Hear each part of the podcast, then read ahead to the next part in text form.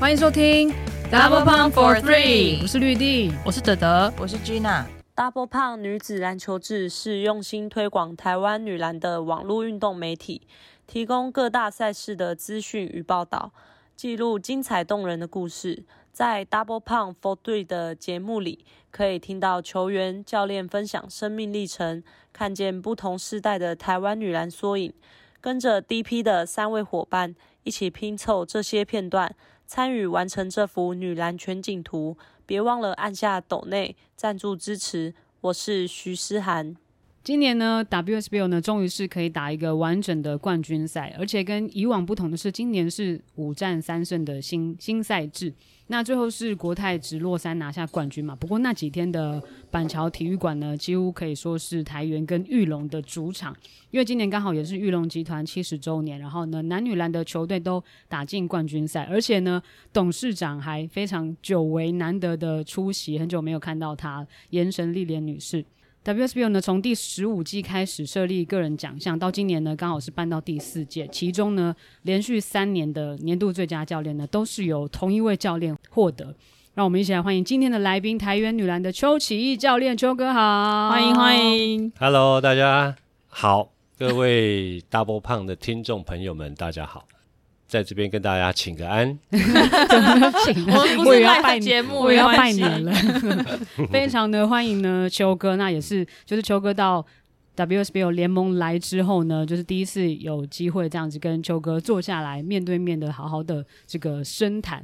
那秋哥其实到了 WSBO 联盟，今年刚好也是第四年嘛，第四个球季。嗯，然后其实这几年下来累积的成果是还蛮丰硕的，包含刚刚说的是第一个。最佳教练三连霸的，然后呢，也是带领台员在单季呢可以赢国泰四次的球队，这是非常的不容易。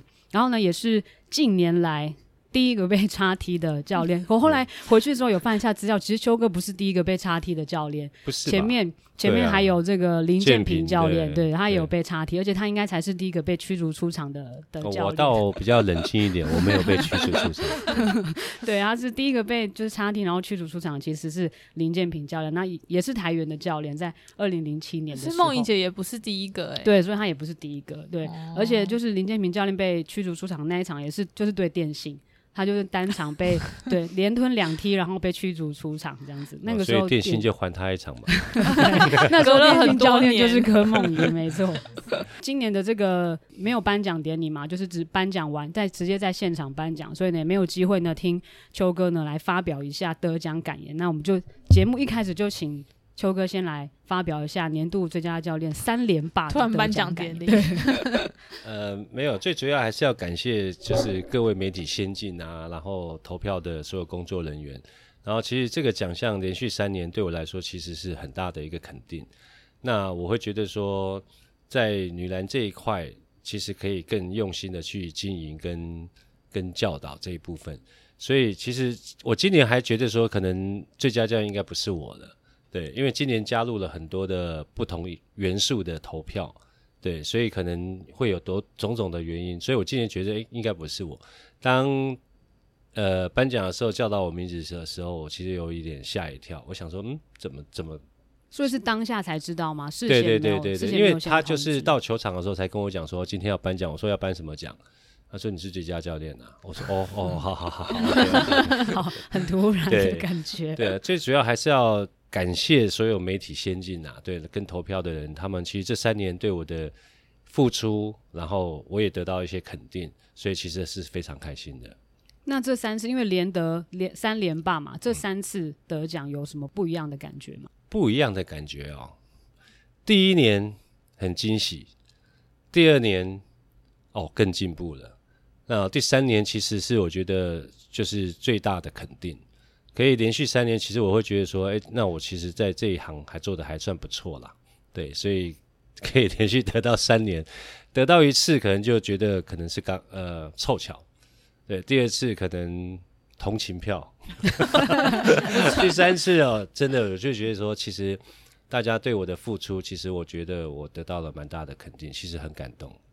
的确是可以连续三年都拿下最佳教练，那绝对就是有一个实力的累积，才可以就是获得这样子的奖项。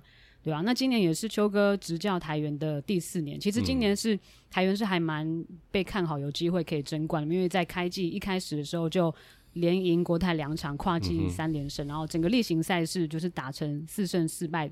冠军赛前预测，那时候我们有请几位球评预测什么，其实也蛮多人就预蛮看好台元可以拿下冠军，哦、或是大家那时候猜测都至少是可能比数是三比一这样。对，我们有举办那个球迷的投票抽奖，这样在我们的贴文下面留言预测，嗯、其实百分之五十以上都是预测是台元会赢。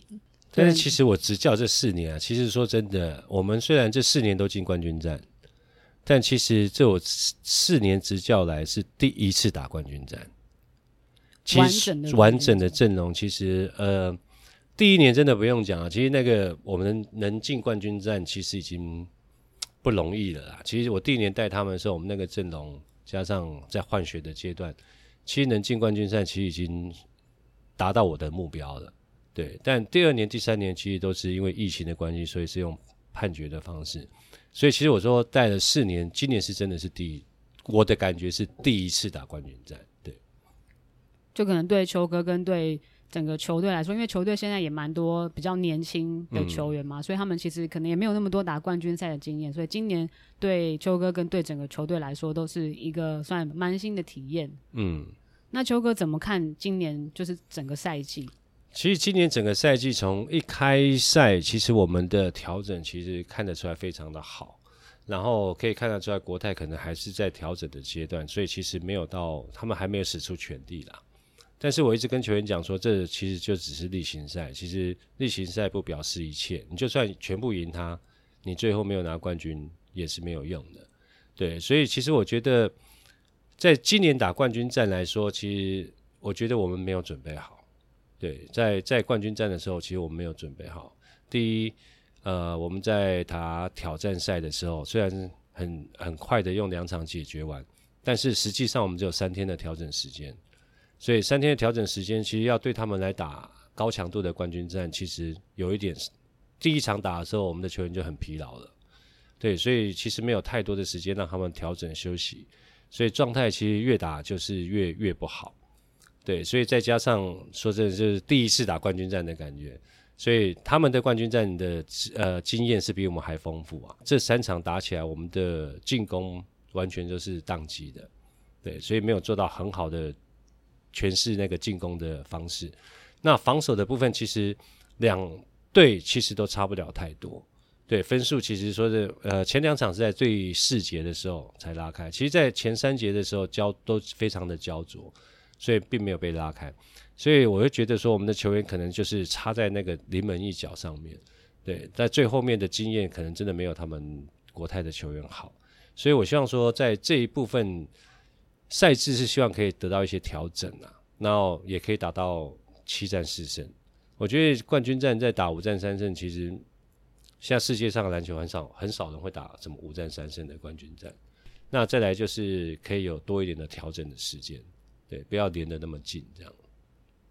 对，这是对台元来说，的确是挑战赛跟冠军赛中间是隔得蛮近的，嗯、而且真的国泰对他们来说，他们的冠军赛经验真的太丰富。应该说他们没有过不是冠军赛，嗯、全部都是每一年他们几乎都打冠军赛，所以其实那个季后赛模式真的还就是蛮可怕的。其实他们在冠军战这三场，其实就是完全变一个球队了。对，那我们球队反而是不大适应这种节奏。那他们的防守开始很黏很凶，对，推挤也很多。反观我们自己球员是在这一部分的要求上面，反而达不到我们想要做到的防守。所以在这三场里面，其实就看得出来差别。然后我也打完，我也跟球员讲说，其实大家也不用灰心啊。我觉得说真的，我们是第一次打冠军战。对，我说，其实时间还很长。那其实我带他们的时候，其实我没有。没有设定啊，但是我设定本来是想说三年就要完成这个这个目标，但是其实前三年其实我们的人员的补足其实也没有到很好，那今年在文佑、小朱跟品珍其实都还不到恢复到八成以上，所以其实我们在这一块，我是鼓励他们说，其实不用不用觉得难过或什么，我说其实你们做到这样，其实已经算是不错了，对，所以。今年虽然大家都觉得很有机会，很有机会，但是我们自己在这个状况没有调整好的时候，其实我们还需要再加油的。虽然不知道从转播上面看起来是什么样子，可是我们在现场看也真的有那个感觉，是邱哥刚刚讲的是。国泰好像是换了另外一支球队的、嗯、的感觉，就是虽然我们也采访了很多年，但也是第一次看到可能呃这么焦灼的战况，嗯、然后就更深刻的去体验到说所谓的冠军赛的经验是 会用在什么样的地方，用什么样的方式来展现，就是他们真的每一个人都。就是我那时候形容很像橄榄球员，就是撞得很大力，然后就是整个身体的对抗性都非常的好，这样。所以你看，在第三场的时候，其实第三场我们其实应该会赢，但是我们最后就是佩珍、林蝶那篮下三个放枪。如果那个那时候我们是反超过去，然后他们这三个都能在篮下可以得分的话，那一场球赛是属于我在我们这边，但是我们就是过不了那条线。对，所以你看连佩珍这么经验好的球员，他到最后面的时候，他还是会在这个关键的时刻还是会失误哦。所以说，我觉得其实这个对他来讲，虽然打二十年了，那十八年了，对不对？但是正式的、真正真正的冠军战，他其实真的碰到的机会还真的没有到很多。对，所以在今年这个高强度的部分，其实他自己也感觉到说，其实差别蛮大的。对，而且除了高强度之外，今年因为玉龙集团七十周年嘛，嗯、所以那个冠军赛那个大概整个场馆三分之二都是都是你们的加油团。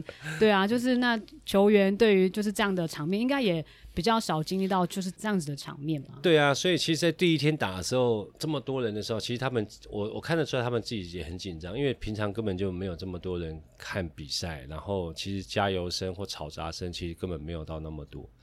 然后他们自己打完，其实他们自己也没有声音了，因为因为你不管怎么叫，你的队友都听不到，对，你不管怎么沟通，都要花很大的力气去沟通，所以他们在这一部分其实也没有到适应到很好，对。那突然很多人的时候，他们也没办法去感受这，没办法去接受这个临场感的时候，他们自己整个就会变得很紧张，然后很焦虑。我怕这么多人看到我打不好怎么办？然后自己的自己的运动运动表现就没有到在例行赛这么这么平常。如果例行赛都有这么多人看的话，我觉得 那冠军战他们应该就不会，我们也就会习惯了。对对对，我们现在在这里呼吁大家多多帮球员制造那个临场感，让他们在例行赛的时候就能够习惯，就不会有那个转换的过程。那秋哥因为今年是。第四年执教嘛，嗯、那第一年的时候最多曾经输国泰七十分，对，对，然后到第呃第三年赢两场，第四年今年赢四场，那时候第一次输七十分的时候，那时候觉得很冲击吗？没有，其实我第一年带他们，我看完我们阵容之后，再看看完国泰阵容，其实我跟球员讲说，我的最大目标是到一百分，如果他认真跟我们打的话，就是我设定的目标是真的，他认真这样全场跟我们。四十分钟用这种态度跟我们打，我说我们会输一百分，但是你们才输七十分，其实已经不错了。你真的有这样子跟他们讲吗？真的？我第一年带他们的时候，其实我看我们阵容，其实你说君怡、小峰，其实都年纪偏大。你说他们还，我还要因为我要进冠军战的关系，所以我我会编排他们出赛的时间，还有配阵。那你剩下那些人跟国泰打，根本就以卵击石啊！太嫩了，我一时之间不知道这样有没有被鼓励到。就如果我听到有教练跟我讲说，你应该会输一百分，嗯、但你只输了七十，所以你很棒。我就想一下，我应该要输一百分吗？所以那时候输就是还算我们那个阵容，如果他真的认真打的话，就是不要用轮休的状况，他真的认真打的话，真的他其实要赢每一队一百分都不不是太难的事情。有那一年，他们真的满场好好几场破，嗯、就是破百的那个。他第一年他们的阵容其实是最完美，然后其实用的很很好，对，所以他其实就算他这样子认真去打，真的，你这三队要赢，真的啦，真的要要输到一百分，真的都有可能。他们算也有有，一点有，一点良心的，会收手一下。对，那就是从输了七十分，一定会想说要怎么样去修正啊，嗯、去去调整。所以那个时候就是做了哪一些可能改变或者是努力。输七十分之后呢，最重要就是要开始补人啊。对，你就要开始规划你的球员的你的人选是要怎么样。那如果你用原始的阵容是你要赢他们是不可能的。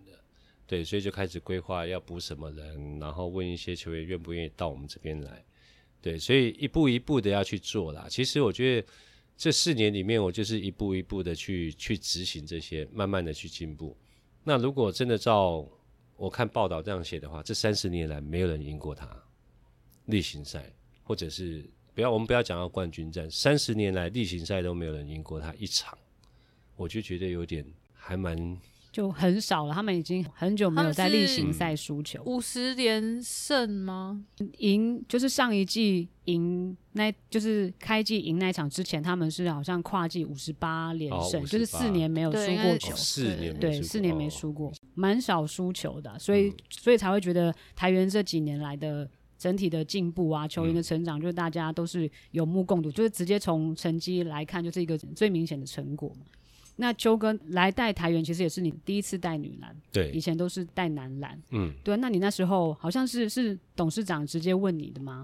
对，然后其实那时候是呃，董事长没有直接问我啦，只是我们领队来问我说，哎，董事长有说你愿不愿意到女生那边去执教这样，然后。那我就问说，那怎么可能会突然找我要去女生那一边？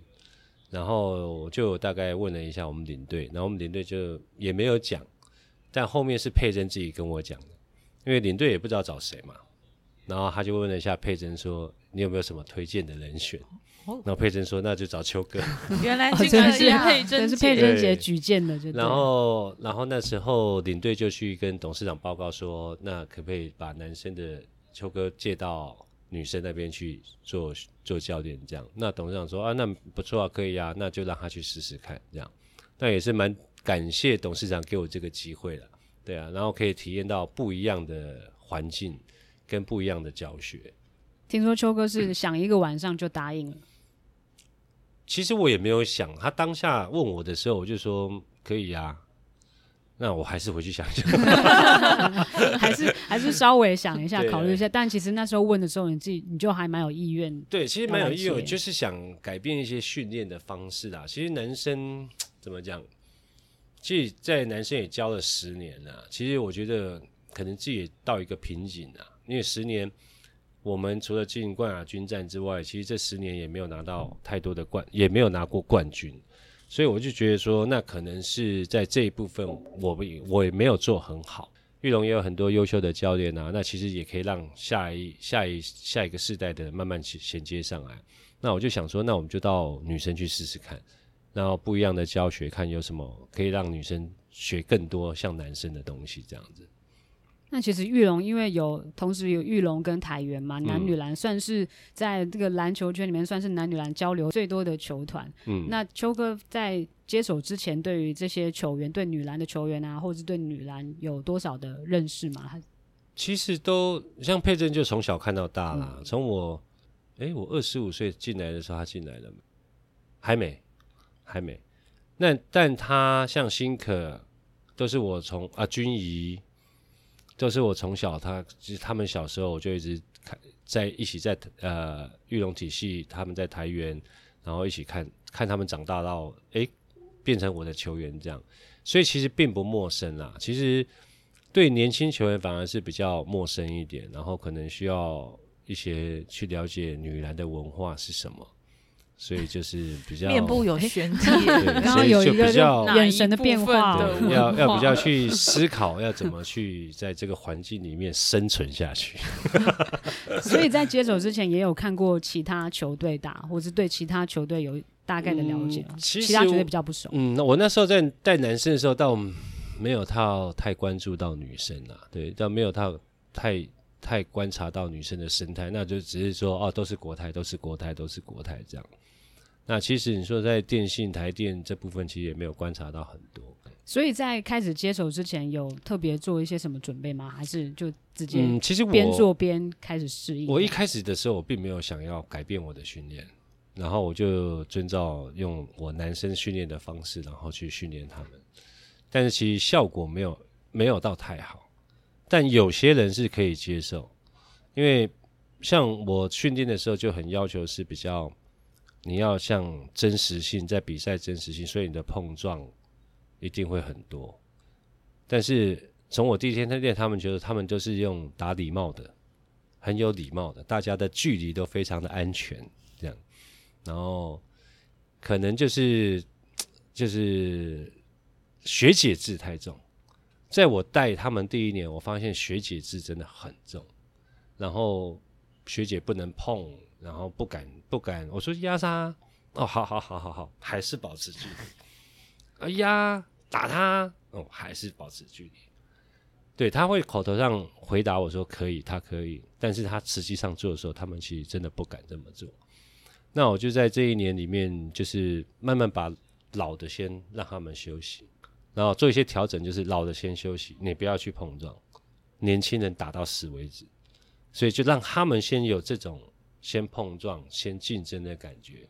然后再把老的慢慢放进来，那去体会这些感觉是什么，这样子才慢慢的、慢慢的一步一步的走上来。不然，其实我看他们练球的时候，真的快睡着了。对啊，我第一第一天看他们在练球的时候，我真的快睡着了。我说你们就等于是在散步而已啊，对不对？散步，然后然后很有礼貌的，大家很有距离的，对不对？然后这样练球一点意义都没有，所以就是。稍作改变，就是在先把年轻跟老的先分开来，让年轻人开始有竞争，那竞争完老的再放进来去搭配他们。所以我第一年是用这种方式去做的时候，其实到后面才得到比较好的效果。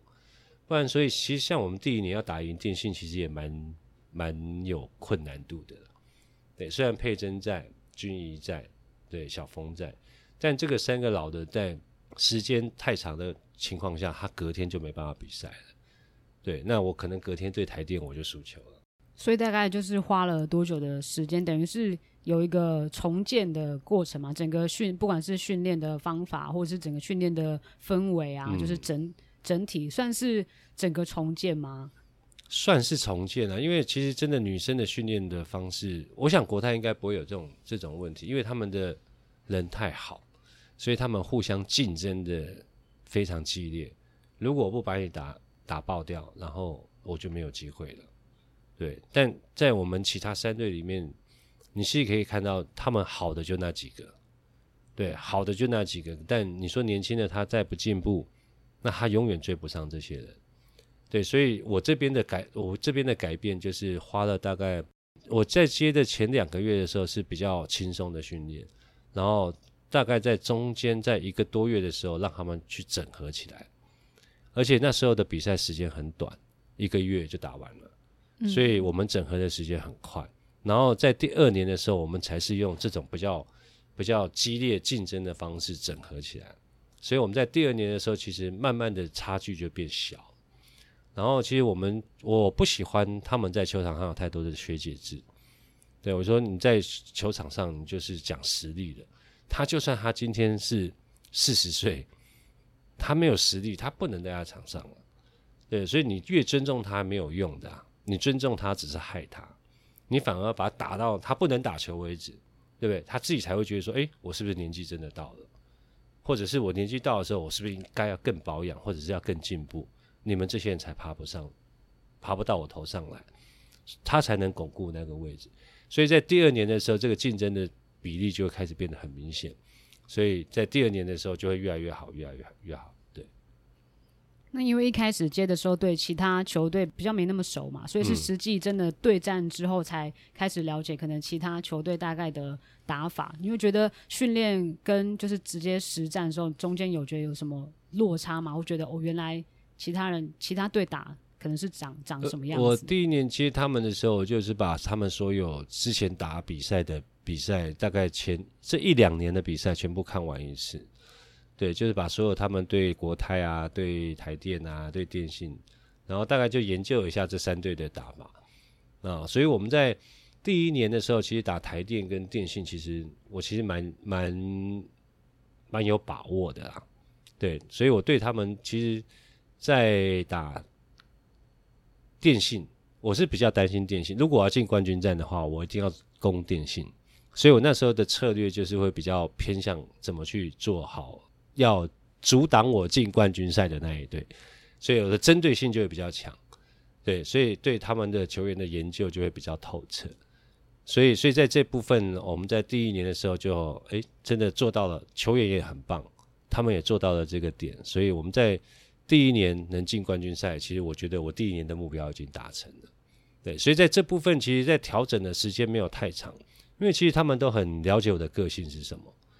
因为我第一天上呃教球的时候，我就说我很凶，我也很会骂人，但是我是针对事，我不针对人。如果你在球场上，你你你都很认真的完成所有的事情，我会给你很好的鼓励。但是今天就算你是蔡佩珍，你在场球场上偷懒，我照样骂。蔡佩珍在 第一年打完的时候，他就我们在吃饭的时候，他就哭了。你说赛季结束，不敢想象 聚餐的时候，他他就哭了。他说：“我就说你干嘛哭？”他说：“我打球这么久，没有人骂过我。”真的，好可怜哦。对啊，不可以，不可以骂佩珍姐。他说：“没有人打他打球打那么久，没有人这样吼过他啦。”他说：“没有人这样吼过他。”我说：“那又怎么样？” 这是什么状况状态下佩珍姐会被吼？好像是对电信的一场比赛吧。他好像是一个失误还是怎么样？就是没有我暂停完，他上去没有做到我想做到的那个点。他下来的时候，我就。我就有吼他，然后他就，我听我听他们讲，他们就说，蔡佩珍在走过那个每一个球员那个那个板凳席的时候，他说，哎、欸，他吼我，他吼我，他还他一时之间还不能接受刚刚发生的心情，还没办法平静，被吼，他整路这样转过去，他吼我，他吼我，哎，不敢相信。对，但是我我但是佩珍，我带完他一年，他就很知道我的我的做法，就是我针对真的真的是。跟我们这个交代的这件事情，我希望你们大家都要。我一直跟球员讲说，你们不要怕输球，输球是教练的问题，绝对不是你们球员的问题。因为你们确实去执行教练的呃方向，对，你去执行教练的想法，你去执行教练的打法，输球都是教练，这个教练不行，不是你们不行。但是你们在球场上，你们只想做你们自己的时候，那就跟我没有关系了，对。跟我没有关系的时候，你们得到的就是板凳。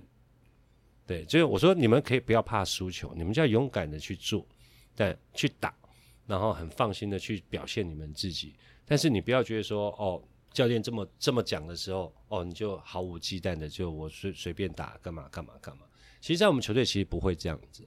对，他们其实就第一年带完之后，其实真的都很了解我想要的是什么。对，因为我一一开始就开门见山，就是大家都讲讲清楚。不要勾心斗角，不要跟我讲拐弯抹角跟我讲话，我不喜欢这样。哦，我喜欢你们想休息你就跟我讲想休息，你不要跟我讲说我膝盖痛，我肩膀痛，我哪里痛，你只要跟我讲，秋哥我今天有点不舒服，我想休息，那你就休息。所以我给他们的空间其实很大。对，那你说如果今天很多人都说想很累了，那就表示训练量已经到达一个顶点，那我们今天就调整。哦，玩玩游戏，像我们就打打棒球啊，踢足球啊，对不对？当然在运动的过程中还是流汗，对，训练的就是用另外一种训练去达到大家今天还是有流汗，大家有团队的合作，OK，结束这样。所以他们在第一年玩，他们也觉得很奇怪，以前的教练都没有什么季前的时候，我们在打棒球、踢足球，然后去海边，就是比较让他们一开始季前是很轻松的。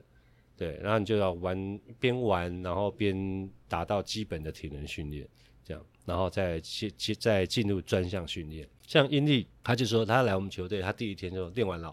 我说练完了，啊，就这样哦。我说对啊，就这样啊。不习惯。对，他就很不习惯。对，这所以我觉得其实女生就是他们的怎么讲，长期的压抑啊，就是很长期的压抑性很很很大，因为。好像教练讲什么，他们就必须要做什么，然后一定要每天每天跑快攻，每天跑体能，每天什么什么。但我觉得男生女生的差别就在都是人，但是差别在女生的肌力没有男生这么好，所以但是女生她没办法像男生这样，你呃高强度的一直一直操一直操，她其实很快就会好，她的恢复很快。那女生她没有办法，因为女生还有一些。生理期对不对？然后他的心理，他的想法，男生骂一骂，他不开心，很快就没了。但女生，你只要骂完他，他记你一辈子。他记你一辈子，不至于啦，不至于。真的，我没有骗你，我我的感觉在四年里面 有吗？有是有在场上有感觉到，会会会。其实其实我我其实对他们，我在讲他们的时候，他们做出来动作的时候，其实我很敏感，我会知道，但我不会去讲你，但是我也会记在心里，那就表示你不认同我的做法。对，但我不认同你，你不认同我的做法，那我我我知道的时候，我在关键时刻我就不会用到你这个人。对，所以在这一部分，其实我都会观察，但是有些时候不能直接，你对女生不能直接跟她讲你做不到这样，那男生就算你真的不行，你这个做不到，那你就换下一个。女生你不能这样跟她讲，你一旦这样跟她讲了之后，她的玻璃心很严重。对，所以他们的信心一旦被击垮的时候，他就要再打球，或者是他要打很好的球，需要重建蛮长的时间。那你跟男生说这件事情你做不到，你下去他会怎样？嗯，他就下去啊，他他不会，他不会，就像我们以前，我们是男生嘛，对，就像我们教练不想要用我，我最多骂一骂，然后不开心，但是在练球的过程中，或者在比赛的过程中，我还是会尽全力啊。但女生会觉得说：“好，你上次这样子好，那我这次就这样子。”等一下，我们还是要为我们的女篮球员平反一下，是因为我们都很求好心切，我们本来就自己想要做。但是他们，但我是觉得女生就是比较心比较细的，对他们的想法，我们不用很大声吼就可以，要有说话的艺术，我们就 听懂了。所以你看，像我在第二年还有一点点凶，第三、第四年我几乎不会再骂他们，因为他们就。懂我们的我的文化是什么？只要点完，他就知道要做什么了。点完，他就知道做什么。嗯，我们只要好好讲话，就可以。刚刚大概想象是说，哦，你说我做不到，就是哦，我我不能当球员的那种感觉。对对。但所以，所以我我在第二年其实就已经慢慢减少，慢慢。第像第一年，像那个谁，小童啊、卓进啊，他们信心被我摧毁到，踩到底，好可怜哦，完全到底，然后完完全就会被我一直。逼逼逼逼到他们，像小童那讲，我哭也哭过啊，生也生气生气过，但他就是做不到啊。但我那时候也在反省自己说，说对我不能把男生的那一套完全灌在女生这一套里面，所以我在第二年又做了更大的修正。对，所以在比较多鼓励他们，然后也会劝他们说，你不要想这么多，我们就在打球而已。然后我希望你们是很开心的去打球，而不是说觉得说教练不想用我，你就会觉得说啊，我要。我要下一个比赛，下一下一球的时候，我就不想这么做。我说这样子，我们的团队就不会形成太好的团队。我们要彼此的信任。所以我第一年其实没有在教练这一块对他们没有做得很好，对，所以在沟通这一块没有做得很好。所以我打完的时候就回去思考了一下。第二年就是大家多一点的沟通，对，多一点的你的想法是什么？你的想法是什么？所以我们在第二年、第三年，其实就是玩比较整合的，像一个球队，然后默契啊，然后彼此的眼神都比较搭配得到，这样。如果你很愿意自我反省，诶，你没有就是觉得是球员不好，然后第二年、第三年，然后继续这样做，希望他们改变。没有，其实教练就是你要一直反省自己，而不是说觉得你的球员不好。对，但是你你看得到我们的才其实没有人家这么好的时候，你就要反省自己，你要怎么让他变好。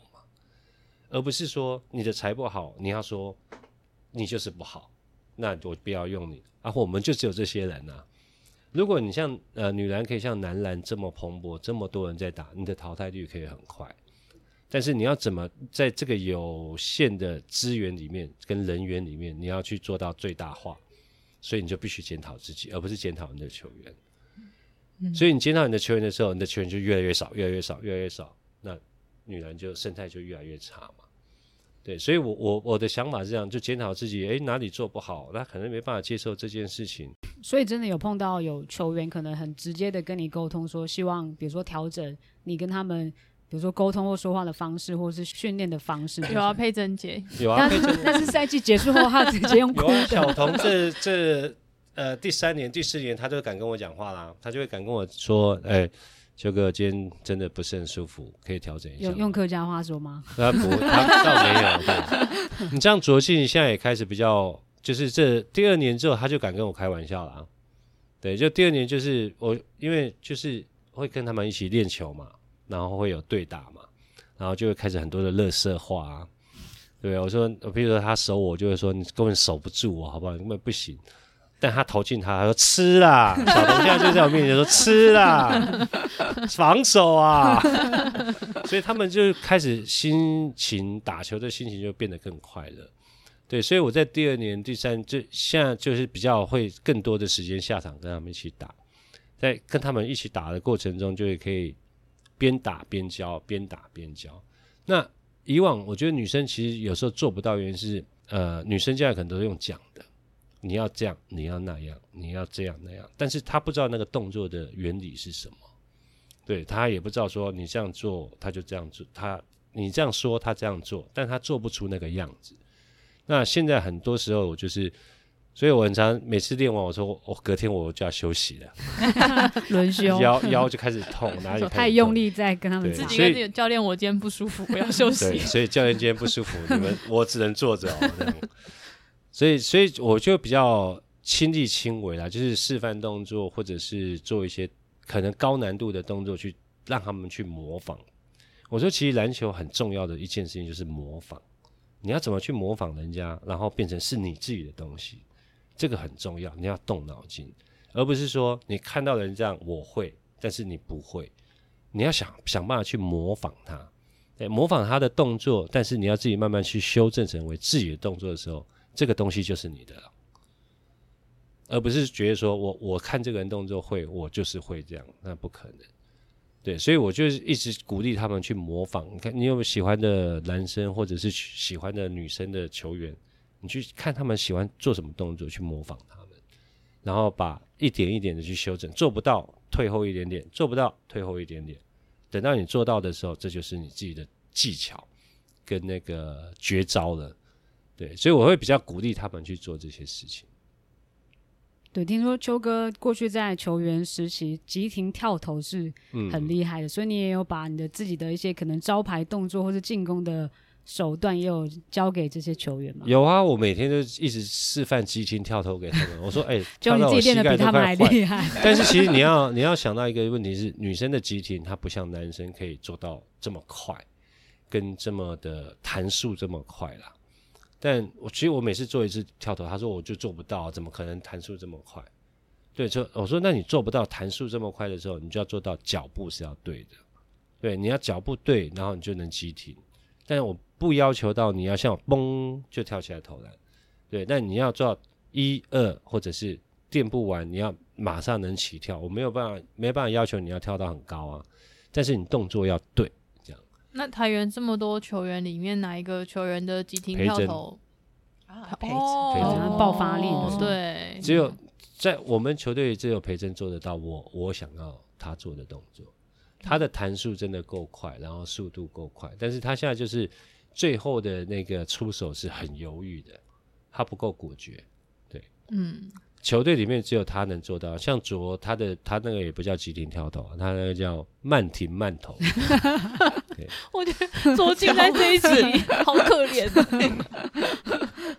没有，他投篮的手感还还是还是很好的、啊。卓进是比较偏向定点射手，比较稳定的。那我是一直很想培养培真，就是这个很一把剑一样，他我一直要让他变成一把剑，但是他的信心。还是一直不到那个那个点，他不敢，所以他很常是攻一攻的时候，明明这场球打得很好，他打到后面突然又不见了。我说你就一直维持你这整整个整场的攻击，就是切急停，对不对？然后你的如果我三分线比较不稳定，我去减少我的三分线，那我减我增加我的中距离跳投啊。我说你要用这种去搭配，你的打球就会很轻松。但他有时候做得很好的时候，突然又会突然忘记了。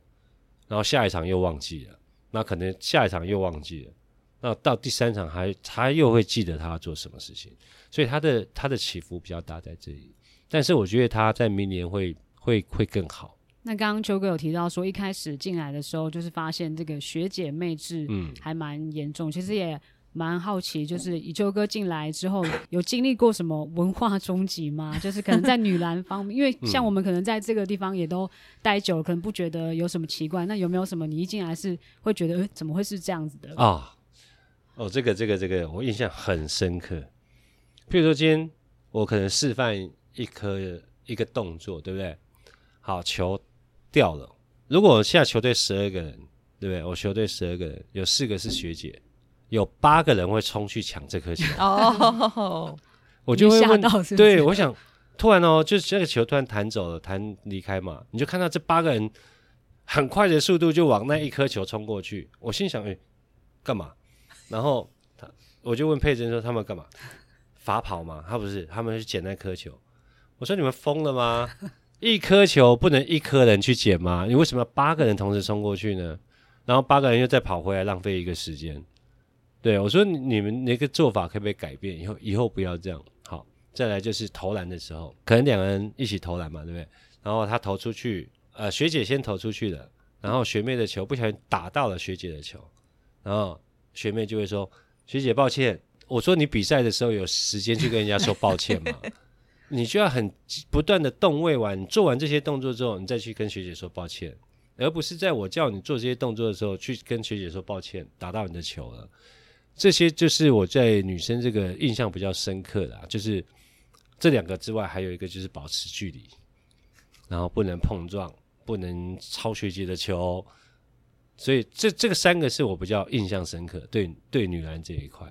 对，但现在我们球队已经看不到这个东西了。对哦，真的，所以就是有这个慢慢的就是削弱这样这种这种那种有点阶级。对对对，我一直鼓励他们在球场上千万不要有阶级。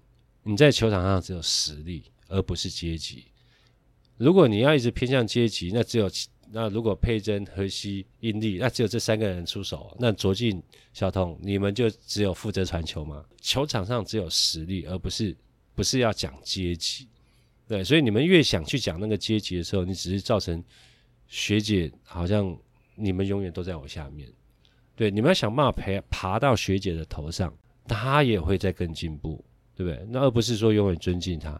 我说你们可以尊敬学姐，但是是在下了球场，对不对？你在宿舍里面，学姐说：“哎，今天要打扫，今天要做什么？做什么？做这服从可以很高哦。”在或者是在。宿舍的时候看到学姐打招呼，呃，干嘛？这这个我都 OK，但是我觉得在球场上这种东西要减少，而且尽量避免。对，就是要那个维持那个良性的竞争。竞争，对对对，对。那现在球出界的话，是谁要谁去捡？就会有一个最小的去，没有没练球的人去捡。哦。对，我会叫那个在旁边的人去捡。那练球的人就是维持在中间，就不会像以前这样。我想。为什么我的球丢出去，他们要罚跑？我失误，他们为什么要罚跑？那蛮可爱的，真的很夸张哎！那十几个人，那你就人球队多一点，十几个人就冲过去了，我就有点傻眼。我说你们在干嘛？我好像印象以前不知道这到哪里啊，可能就球队在练球，然后球出界，然后我我就一就是想说，哦，我我我去捡，反正我就每次都在旁边，然后路过摄影的这样，然后也是会有很小学妹冲过来说。我来，我来，这样一副就是我球不给他，他等下要被骂了 那种感觉。啊、好，譬如说我在讲解动作，对不对？讲解动作，那球在我身上嘛，那球在我身上，我讲完我就拿在手上，然后最小的年纪就一直来跟我这样，一直来跟我拿球。我说你要干嘛啦？那球。球球，我说你那个拿我球干嘛？我在讲动作，你一直跟我拿球，就 教练不能拿球的，不能拿任何东西，不能拿就是不拿了。我说我等下还要讲啊，我要开始的时候就给你们啊，你们为什么一直给我一直这样 在旁边这样？然后好画战术板的时候，然后就一直帮我拿着战术板，然后板擦帮我拿着。我画完之后，他就把我擦掉。画完我说还没讲完呢，你就把我擦掉。我说我有手。对不对？我有两只手，我自己会擦，我自己会拿战术板。所以像我的战术板，在比赛的过程中，我不希望球员帮我拿，我也不希望你帮我擦。但每个教练的习惯不同啦。你像有些教练是球员帮他拿着，他画啊擦擦，然后什么这样。对，但我的习惯就是我不希望呃球员帮我去拿我的战术板，然后帮我擦我画的东西这样。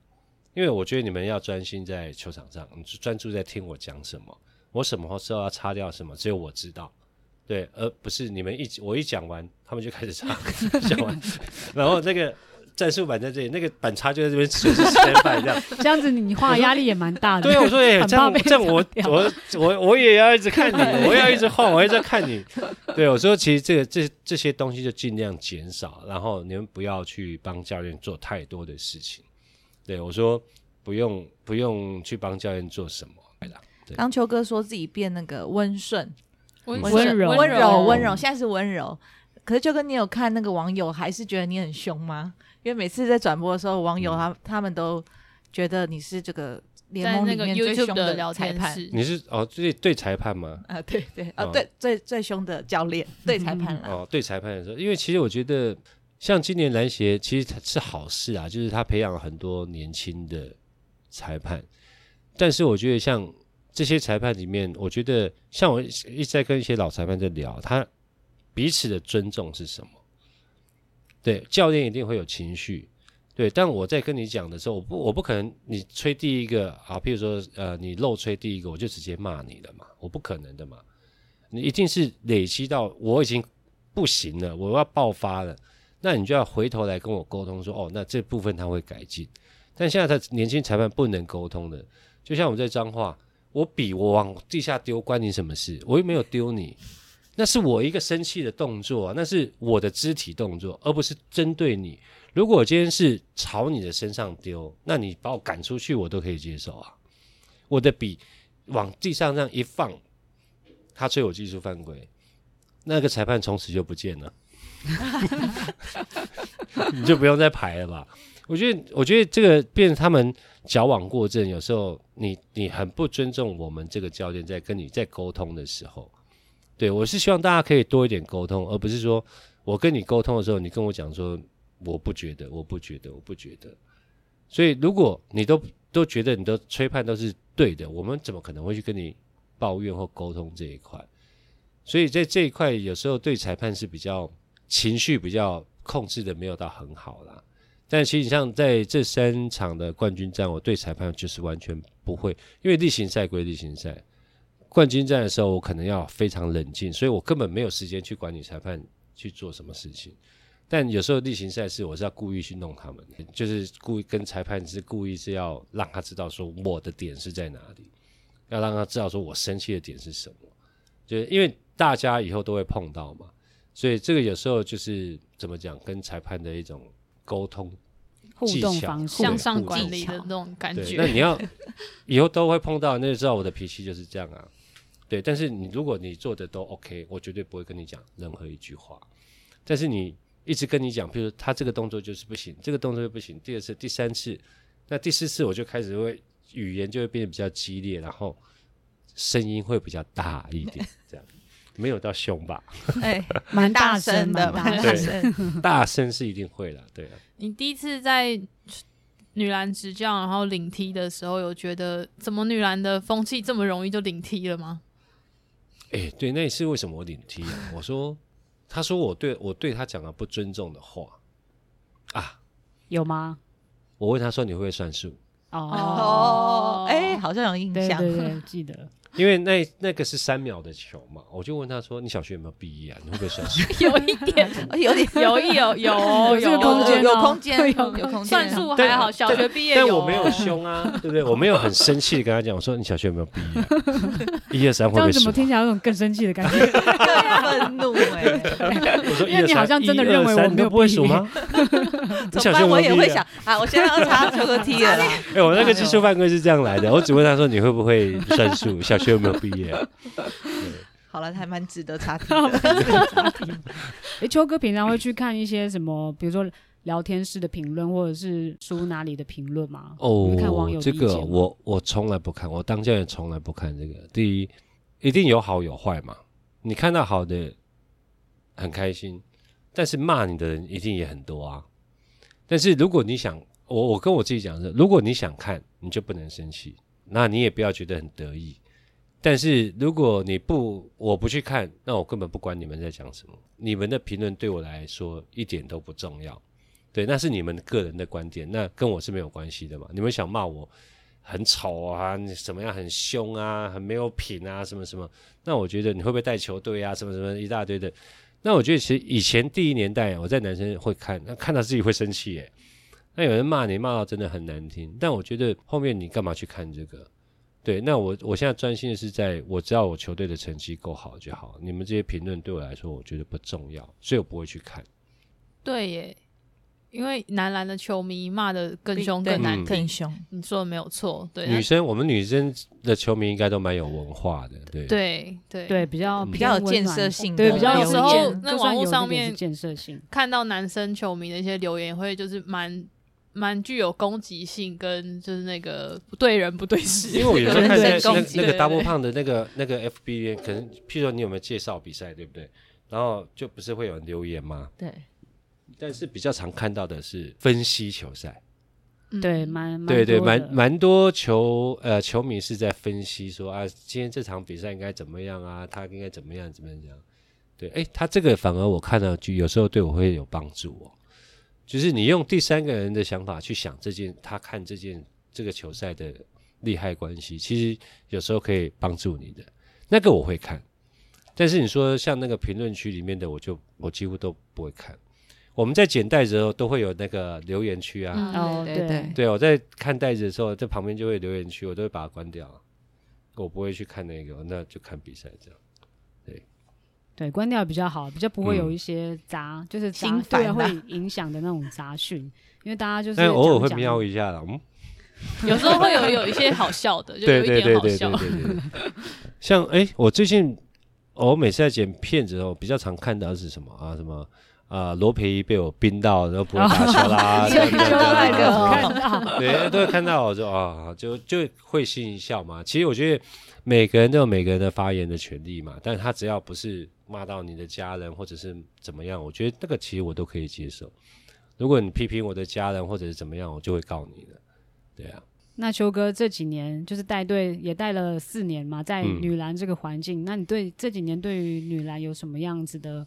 观察嘛，你有觉得就是我们台湾女篮球员可能有哪一些你觉得有有优势的，或是你觉得哪一些感觉还可以再加强的地方？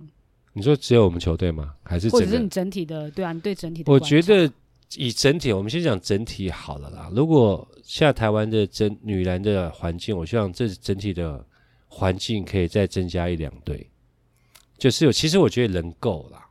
就其实大家在选今年的选秀完，或者是在现在大学毕业，或者是大家球队可以让球队互相去流动。比如说他在我这边打球打得比较少，或许你有一个新球队成立的时候，他们的机会就会变多了。那我觉得这样子对台湾的篮女篮这一块就会变得很活络。对，大家的球员会交流，会互相的去待过不同的球队，去看过不同球队的文化。我觉得这对他们的成长会更好。对，我是希望说，在台湾的这一块女篮这一块是可以再增加个一队，我们不要说两队那么快，我们现在慢慢一队再加一队，每年去增加一队，我觉得会更好。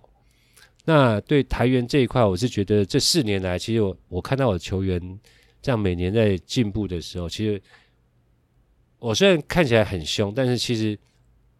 我打完之后回到家，我们在捡袋子或者在看比赛的时候，其实自己有时候看到都会觉得很感动，看他不断的成长，然后不断的把我想要的东西诠释到更好的时候，其实我觉得他们其实已经很棒，我的球员其实很棒，但是我希望他们可以做到更好，所以我会继续要求他们要更要做到更好，所以就是永远的不满足啦，对他们永远不满足，但是 我觉得。只想跟我的球员讲说，他们真的已经很棒了。对对啊，其实像比如说像小童跟那个秋哥都是算是同乡嘛，嗯、都是苗栗人。那其实小童也算是在秋哥带的这段期间，就是蛮蛮快速的，蛮、嗯、快速的成长。然后你们不管是打的位置啊，或什么，那你像像那你对小童在场上有什么样的期待，或是你会对他特别的特别的严厉吗？在控球这个方面，他一直以来我对他都很严厉。因为他从我第一年带他的时候，其实我就觉得他其实是一个很好的球员，他执行力很好，然后他有很好的攻击，还有很好的得分技巧，但是我觉得他就是不懂得怎么去利用这这这三个优势，所以他会变成说，他会把自己变成控球，我只能送球，我只能助攻。对，我只能帮呃尽量去做帮助球员的事，把球队的事呃呃队友得分，但他一直往往都忽略自己会得分，所以我希望一直在在第一年带的时候，他就不投篮，我就换他下来，就会就会骂他，我说那你就不得分，不不想得分你就坐板凳吧。然后在练习的过程中啊，你不上篮，你不想得分，那你就不要练了，你就在旁边罚站。我用第这这一直在鼓励他可以多攻击，但是其实我对他的期待其实蛮高的啦，我觉得他可以不止做到这样。他可以做到更好，对，那我也希望说他可以打得更好，在控球这一块，你未来去发展 WCBA，其实也都是好事啊。就是其实我不会去限制他们球员说你不能去，如果你那边有更高层级，他们真的愿意找你，你有更好的待遇的时候，我会希望他们去走一走，看一看，那会让你变得更更更更好。所以我就一直跟他讲说，你既然要想去打 WCBA，你要做到更好啊，你要能得分。你要能助攻，对不对？那你不是很到到哪里大家都会要你吗？对，所以我我觉得说他其实是一个很棒，然后理解力很好的球员，但是现在有时候他就是缺乏一些信心，所以他会觉得说，嗯，我现在投对吗？我现在是不是要给学姐？我现在是要给谁？但是，所以我就一直在鼓励他。我我觉得他在把信心这一块补足的话。他的球会更好。突然想到他这一季第一次 double double，然后很开心，急着要上场，结果你以为他是大三元？对对对对。然后他们来跟我讲说，小童差一个助攻，我说啊，差一个助攻，好，赶快换他上去。然后只是完成 double double，对，只是完成就已经生涯第一次，对对啊，生涯第一次。其实小童 double double 其实不难。其实真的不难，是他自己没有把自己要在场上怎么去分配这些事情，其实可以做到更好。你像小童，他如果要做到大三元，其实也也做得到，因为他在篮板这一块，他其实也可以抓，只是你什么时候要去抓，你什么时候要做助攻，对，你什么时候要得分，其实他得十分很简单的一件事情，所以他第一个要件已经达成了，对不对。好，你要做好 double double，那怎么做好？这是你这你是控球，你怎么做好每一个助攻，让你的队友去投篮，对不对？那你助攻很快就完成，你再去想第三个篮板嘛。那你看他这最近的超级也越来越好啊，对不对？所以我说，你可以你要设定目标，而不是说我全部都想要，那你做不到的，你太快了。所以我就希望他一个一个去做。所以他其实他今年的助攻其实不错，他其实。很多场都在七八个、七八个、七八个这样，我觉得你就是你可以做的很好，但是你可以去多动脑筋思考这一块，你你就很容易去完成每一场都打不到。对，其实秋哥都还蛮鼓励，就是在场上让球员有很多发挥的空间，然后也很鼓励大家去就是追求一些，比如说数据的成就啊，或者成绩啊。像文佑那一年也是得分后跟年度 MVP，其实也是秋哥让他在场上有很多空间，尽量就是去发挥，尽量去争取这些。其实他第一年来我们台原的时候，我就有跟那个周教练讲，我说你要大量启用这个人。他第一年虽然状况没有恢复，但是你若让他多打，他会很恐怖。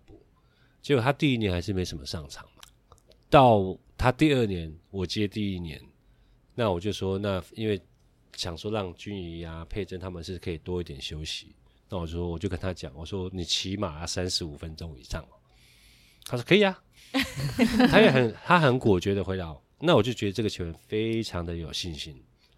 有些人是说我给你三十五分钟哦，我我可以吗？我可能不行哦，我打不到这样。那我就觉得，其实你就缺乏了一个自信心。但我跟我朋友说，哎，你是是起码每一场要三十五分钟，可以啊，可以啊，好啊，我可以啊，我体力很好的。那我就觉得这个球员的自信心其实很强。所以当他信心很强的时候，你就可以多一点给他空间的时候，跟他呃选择出手，他想怎么打，你让他多一点自由的时候，他就会做得很好。他其实今年你看他复出到。打完，其实他今年表现，其实在我心目中他已经也是很棒，因为他今年只缺席了六场，那剩下的几乎都都有出场，都有出赛。那他其实我是很担心他的时间很长，所以会造成他第二次的伤害，所以我也先跟他沟通说，我会控制在二十分钟以下，我绝对不会让你打超过二十分钟，不管今天球赛输赢，你就是在二十分钟。对，我不希望你说你今年。为了赢这场球赛，然后你明年又要再停一年，那对我来说一点帮助都没有。所以在跟球员在时间上，我都会先沟通了。你像佩珍，我今天我就说你今天可能要三十分钟哦，他就会跟我说，那可不可以分段？不要连续，不能连续。对，那我哎，他跟我讲分段，那我是怎么想说，在四节里面让他上满三十分钟啊？对，所以我就要把它分段好时间，让他打第四节多一点，还是第几节多一点？所以这就是我们现在越来越好的关系，就是越来越好的点，就在我们可以互相的沟通。那文佑今年可能就是在后面的时候，就可能会觉得说他上场时间比较少，因为他还没有完全很适应在球场上这一块嘛。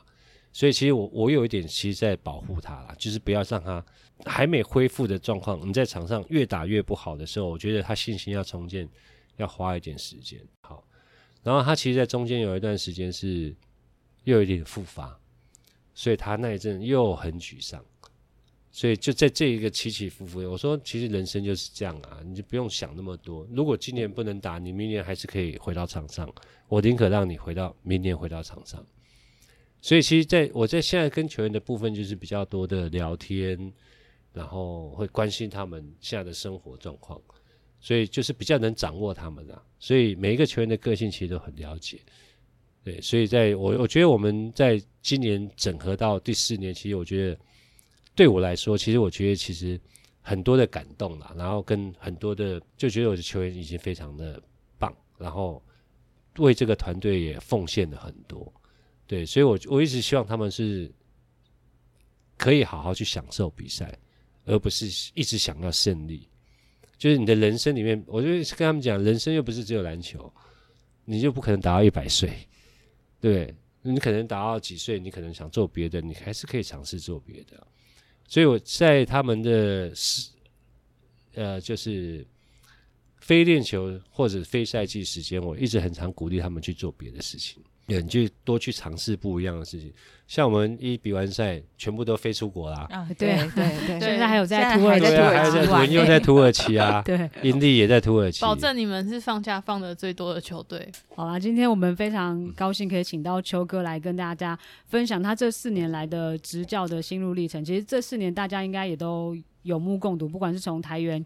整体的打的内容上面，成绩上面，还有团队呈现出来的氛围，其实大家都可以感受得到。那这次就是请秋哥来跟大家分享，大家也可以看看，就是有别于镜头以外的秋哥，就不是不是听听对 听听，就是的哦，用听对听听秋哥分享他这个温柔的一面。你以前的球员还有队友听到你说你现在温柔，会不会会不会吓一跳？不会，其实他们现在都觉得我现在这种变了态度，对他们比较有帮助。好，谢就是我们今天呢，谢谢秋哥来跟大家分享。那接下来也是期待，不管是世大运或者是下一个球季，在台元呢，或者是秋哥都可以有更好的表现、更好的发展，然后也可以常常看到秋海还在场边。我们也是期待他越来越进步了，下次可能可以投投三分，对，三分可以投进之类的。今天谢谢秋哥，谢谢，谢谢。那我们今天就到这里了，大家拜拜，拜拜。